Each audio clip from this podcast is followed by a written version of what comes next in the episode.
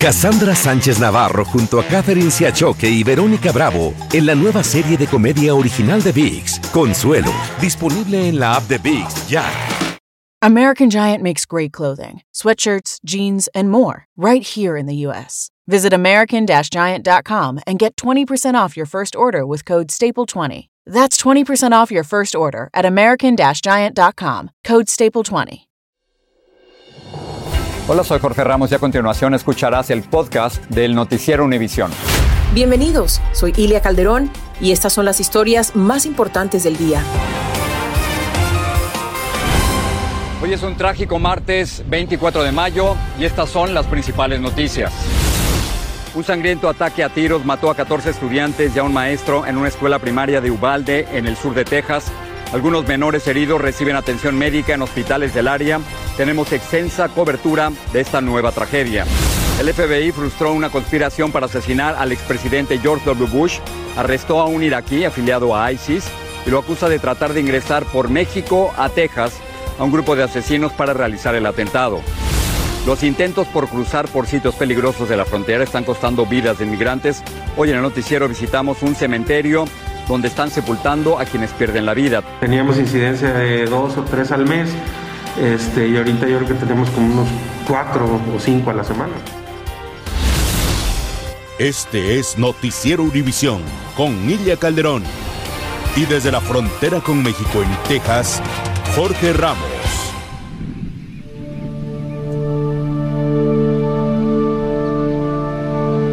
Hola, ¿qué tal? Muy buenas noches. Estamos transmitiendo desde Texas. Hoy es una tragedia. Hoy, desafortunadamente, tenemos que reportar sobre otra masacre aquí en los Estados Unidos y ustedes y nosotros hemos estado exactamente en esta misma situación. El caso es que esta última masacre, esta última matanza, ocurre en la población de Uvalde, en Texas. Estamos cerca de cuatro o cinco horas de ahí aproximadamente. De acuerdo con información del gobernador, hay 14 niños muertos, porque esto ocurrió en una escuela primaria, y un maestro que también fue asesinado. Tenemos una amplísima cobertura de esto que va muchísimo más allá de la matanza porque afecta particularmente a la comunidad latina, pero comienza una vez más ese debate sobre el uso de armas. Pero primero, los datos. Nuestra corresponsal Tiffany Roberts ya está en Ubalde. Tiffany, vamos contigo. Hola Jorge, muy buenas tardes. Nos encontramos precisamente frente a la escuela esta tarde, como tú bien decías, y el gobernador eh, de Texas, Greg Abbott, confirmó la, lo que había sido el saldo de esta tragedia. Escuchemos sus palabras.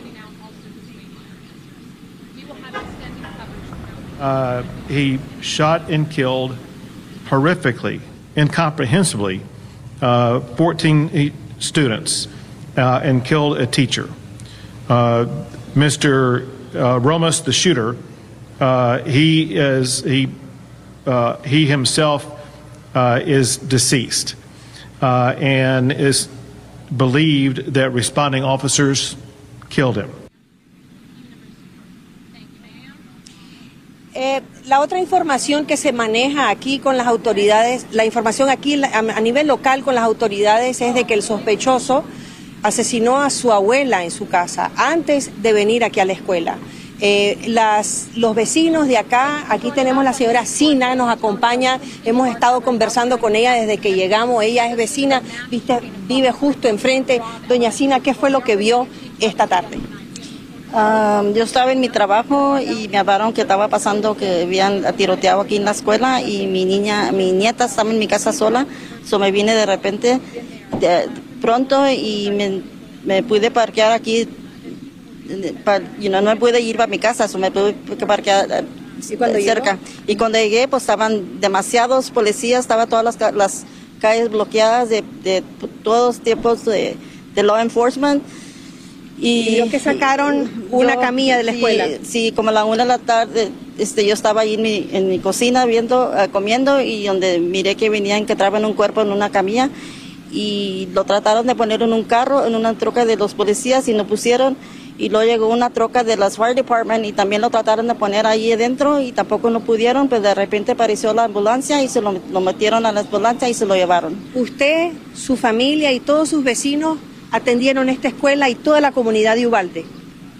No toda la comunidad de Ubalde, porque en esos siempre ha habido hemos tenido como cuatro ah, secundarias escuelas. Pero esta zona de acá eh, se concentra con, en esta escuela. Sí, porque ahorita eh, como han cambiado las escuelas que ahora va aquí secundario, tercero y, cuarto. ¿Y qué significa esto para ustedes? Para mí esta escuela es muy este, importante porque aquí yo me crié en este barrio, yo me crié en un bloque de aquí de esta escuela y toda mi familia hemos ido aquí, yo mis niñas, yo a mí desde hasta seis años, a seis cuarto fui a esta escuela, todas mis, mis niñas, mis nietas, todos hemos ido aquí, mis hermanos, mis hermanas, sí. todos. Y así como Doña Cina, así toda la comunidad de acá está completamente en shock están completamente que no saben qué hacer y estaremos reportando los últimos acontecimientos, estaremos pendientes de la cobertura. Jorge, regreso contigo. Tiffany, muchísimas gracias. Estos son los datos, son 14 niños muertos, uno de los profesores y el atacante. Desafortunadamente la información que tenemos desde un principio indica que hay más de una docena de heridos. Vámonos directamente al hospital a donde los llevaron ahí en Ubalde. Ahí se encuentra Antonio Guillén. Antonio, te escuchamos con lo último. Buenas tardes, Jorge. Efectivamente estoy enfrente del Hospital Memorial de Ubalde, donde, como tú señalas, hay personas heridas que fueron traídas. Sabemos que hay heridos, Jorge, porque en ese momento el Banco de Sangre Regional de San Antonio ha enviado ya cuando menos 25 unidades de sangre solicitadas precisamente por médicos de aquí del hospital. Eso nos aclara entonces y nos confirma que hay personas todavía lesionadas. Lo que también te puedo adelantar es lo siguiente conversé rápidamente con algunas personas que estaban llegando aquí al hospital. Una de ellas, un hombre de poco más de 50 años de edad, eh, devastado totalmente porque me dijo que una de esas víctimas era precisamente su nieta de 11 años de edad. Otra mujer estaba totalmente devastada, llorando aquí en el estacionamiento del hospital. Ella confirmó, me confirmó al menos que su, eh, que su sobrino, que su sobrino estaba muerto, era una de las víctimas de este hombre que a final de cuentas no sabemos todavía, Jorge, en realidad si estas víctimas que me contaron estas personas se van a añadir o son parte todavía del número total que nos eh, comunicó el gobernador del estado de Texas, Greg Abbott. Lo que se necesita en este momento es sangre porque se necesita en el hospital para atender a las víctimas.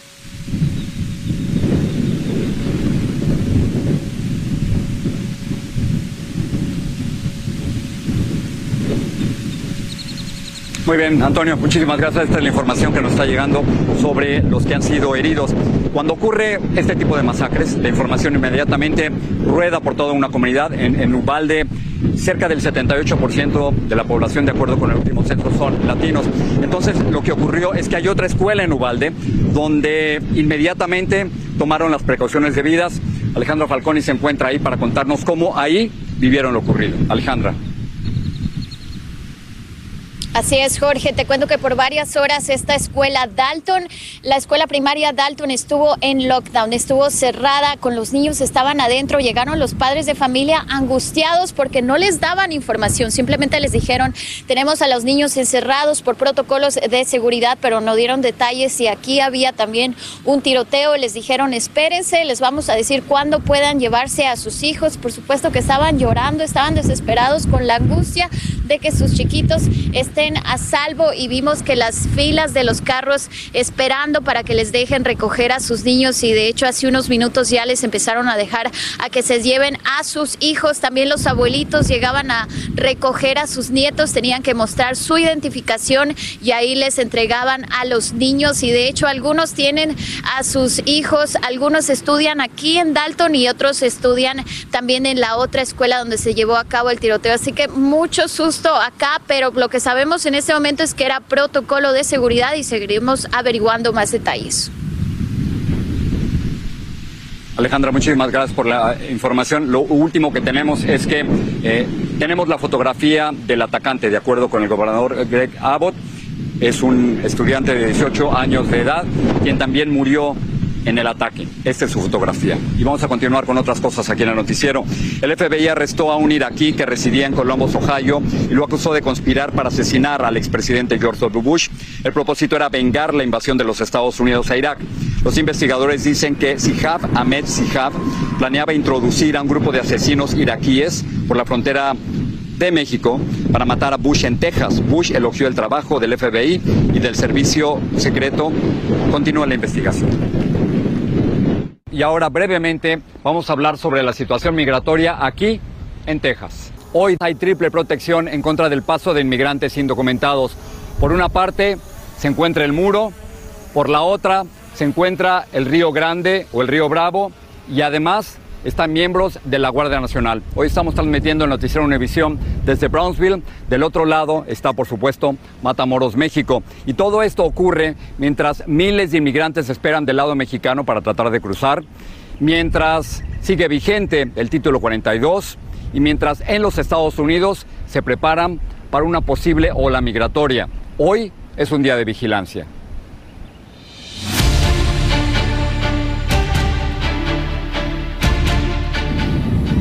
No es una zona de guerra. Esta es la frontera entre Texas y México y aquí está la Guardia Nacional buscando indocumentados.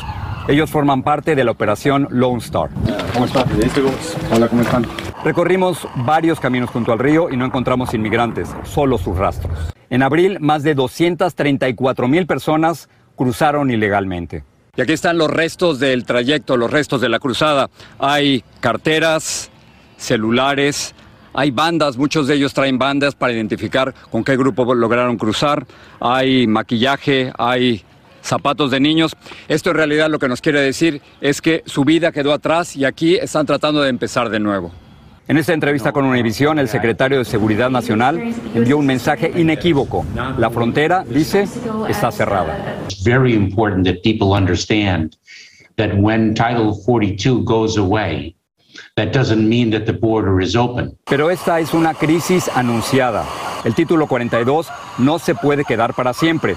Naciones Unidas se opone. We have always been against Title 42 and we have always encouraged the government to lift it. Con título 42 o sin título 42, los inmigrantes seguirán tratando de cruzar. Quisiera volver a intentarlo. ¿Por qué? Porque ya aquí en México, no sé, no, no quisiera regresar a mi país. Estamos, la situación en mi país está muy complicada. Voy a luchar a intentarlo nuevamente.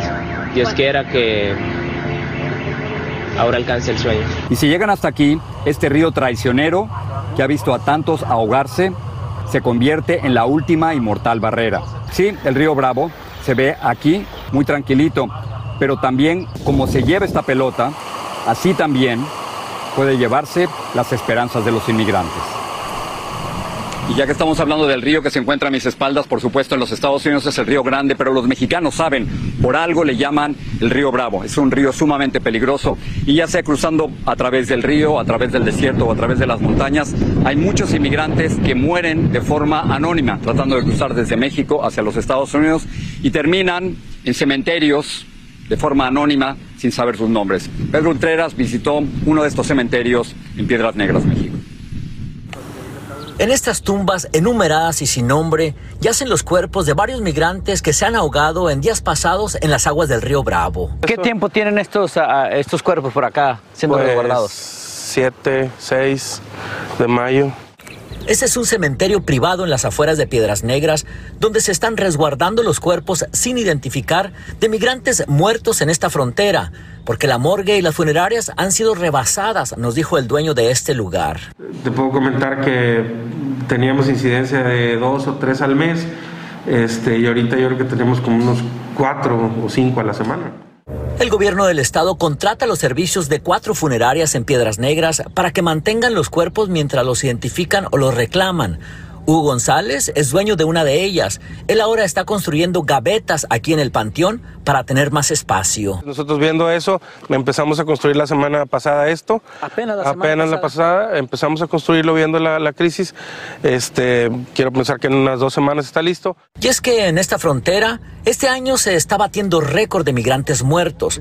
Tan solo ahogados en el río Bravo van 83, más los cinco que murieron en el tren son 88, y la cifra aumenta todos los días. Desafortunadamente la incidencia eh, ha avanzado. Este, en el transcurso de la semana, por ejemplo, mínimo se ha dado un caso de, por día. Y con el alto número de migrantes que pasan el río a diario, las cosas apuntan a ponerse peor. Yo no sé cómo llegué a la orilla porque yo estaba ya ahogándome definitivamente.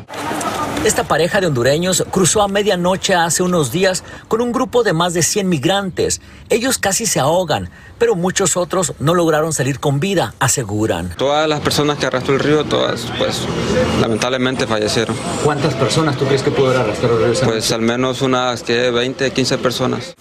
Entre los cuerpos que González resguarda en su funeraria y su panteón, también tiene menores de edad no identificados. Aparte del número de muertes ya conocidas por las autoridades, también hay múltiples reportes de personas desaparecidas, adultos y niños que han arrastrado las corrientes del río Bravo y que cuando esos cuerpos sean recuperados, quizás también terminen en una tumba desconocida, sin que nadie los reclame.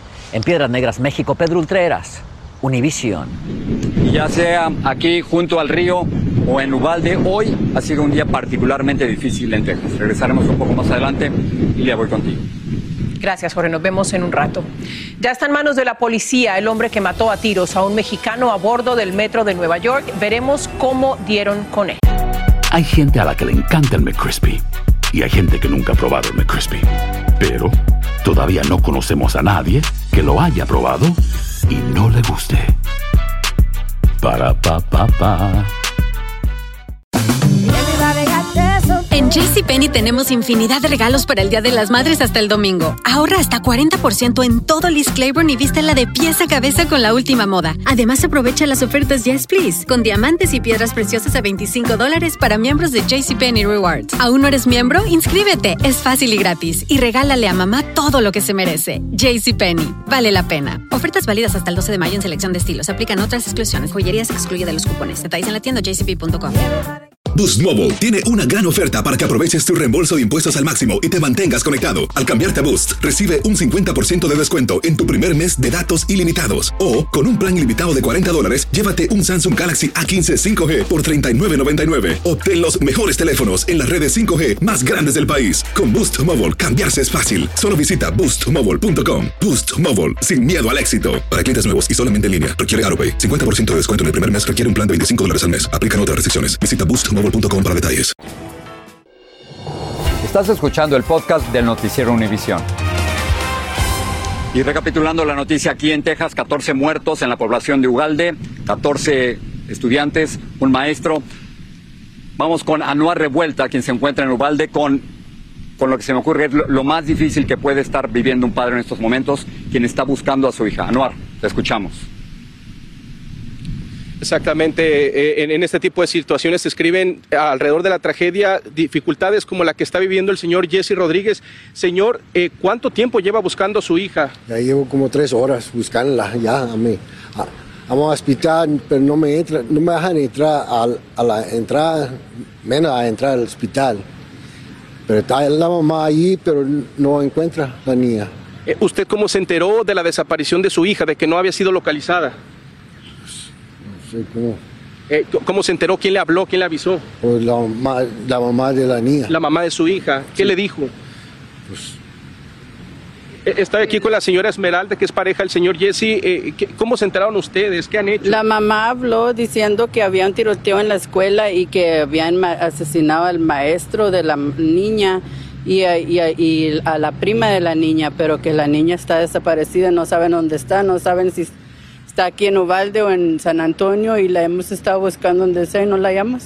No se llama noticia.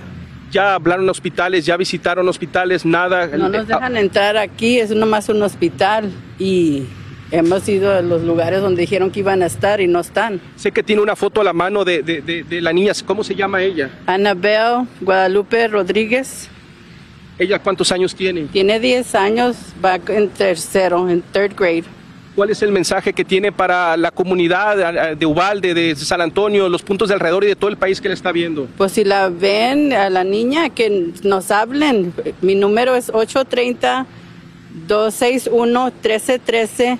Y comuníquese con nosotros y queremos saber de la niña, dónde está, en San Antonio, en Uvalde o en cualquier lugar.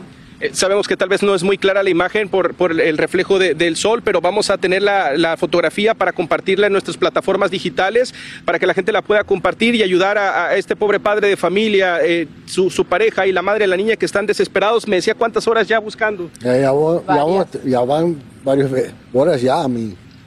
De aquí, ¿cuál es el plan? ¿Qué va a hacer? Pues ahorita estoy más desesperado, a mí. No sé para dónde da. Eh, A mí ya de ahí para donde quiera que, sepa yo, aquí, ya más falta dar a San Antonio. Yo, pero no vamos, no, vamos- no vamos a comenzar a hablar para San Antonio. Usted como padre, ¿qué, qué- qué le viene a la mente? ¿Qué presentimiento tiene? Eh, Mi corazón está, está para reventar ya, a mí. Ya no, ya no hay que decir, a mí. Pero, ya no. Nada más queremos saber noticia de la niña, si está aquí en Uvalde, en San Antonio, donde sea, nada más que saber algo de ella, porque no sabemos, ya se va a acabar el día y no sabemos nada. Jorge, pues ahí están la- las palabras y el llamado a- al público de que si alguien sabe algo de la pequeña Anabel de 10 años, que es muy importante, eh, que se comuniquen para darle tranquilidad a estas personas que llevan horas en este peregrinar tratando de dar con el paradero de esta niña. Anuar, gracias. Eh, estamos todos buscando Anabel Rodríguez. Anabel Guadalupe Rodríguez tiene 10 años de edad. Todos la estamos buscando. Y le voy contigo. Qué angustia para esa familia. Muchas gracias, Jorge. Vamos con otras noticias del día. Hoy se entregó a las autoridades Andrew Abdullah, de 25 años, quien era buscado por la muerte a tiros del mexicano Daniel Enríquez, de 48 años, en un ataque aparentemente no provocado en el tren subterráneo de Nueva York. Horas antes, la policía había publicado el nombre y la foto de Abdullah, quien tiene además dos casos penales abiertos en Nueva York por el robo de un vehículo y por un asalto. Un juez concedió más dinero a los propietarios de los condominios que formaban parte del edificio Champlain Towers en Surfside, al sur de la Florida, que colapsó en junio pasado, causando la muerte de 98 personas. El juez aprobó un acuerdo de 96 millones de dólares, 13 millones de dólares más que un pacto original. Esta compensación es aparte de los 997 millones de otro acuerdo extrajudicial que recibirán los heridos y los deudos y propietarios de la desplomada estructura. La Fuerza Aérea de los Estados Unidos preparó un nuevo vuelo cargado con 108 mil libras de leche de fórmula para aliviar la escasez de ese producto. El cargamento vendrá de la base aérea de Ramstein en Alemania. La compañía FedEx coordina la logística de este envío que llegará mañana al aeropuerto Dulles en Washington. La Administración Nacional Oceánica y Atmosférica pronosticó hoy una de las temporadas ciclónicas más activas en 30 años, con entre 14 y 21 tormentas que tendrán nombre. Entre 6 y 10 de ellas se convertirán en huracanes y entre 3 y 6 serán huracanes de categoría 3 al menos, con vientos de más de 110 millas por hora. La temporada de huracanes se extiende del 1 de junio al 30 de noviembre. Sigue este podcast en las redes sociales de Univision Noticias y déjanos tus comentarios. Vamos ahora con lo último a Uvalde, Texas. Ahí está Tiffany. Así es, Jorge. Estamos escuchando de una vigilia que ya están planificando en la iglesia esta, esta noche. También sabemos, Univisión ha logrado identificar una de las pequeñas víctimas, el pequeño Javier de 10 años. Su familia ha publicado y nos ha confirmado que ha sido una de las víctimas de esta escuela. Eh, y la otra cosa que te quería mencionar, Jorge, que me da extrema tristeza solo de pensar que ellos, eh, todos estos niños en dos días, el jueves era el último día de clase, el jueves salían de vacaciones de verano y pues como sabemos 14 de ellos pues ya nunca regresarán.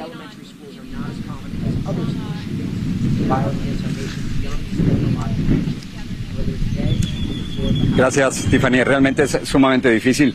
Después de cada masacre en los Estados Unidos, todo el mundo dice nunca más, pero en Columbine 13 murieron y todo continuó. En Sandy Hook 26 murieron, en Parkland 17 murieron y ahora en Uvalde 10 15 murieron. Y estamos diciendo nunca más y desafortunadamente, Ilia, esto se ha vuelto a repetir aquí en los Estados Unidos y nada, absolutamente nada ha cambiado. Esa es la pregunta. ¿Cuándo van a hacer algo quienes tienen la solución en sus manos? Mientras eso no ocurra, lamentablemente vamos a tener que contar, narrar y reportar la próxima masacre.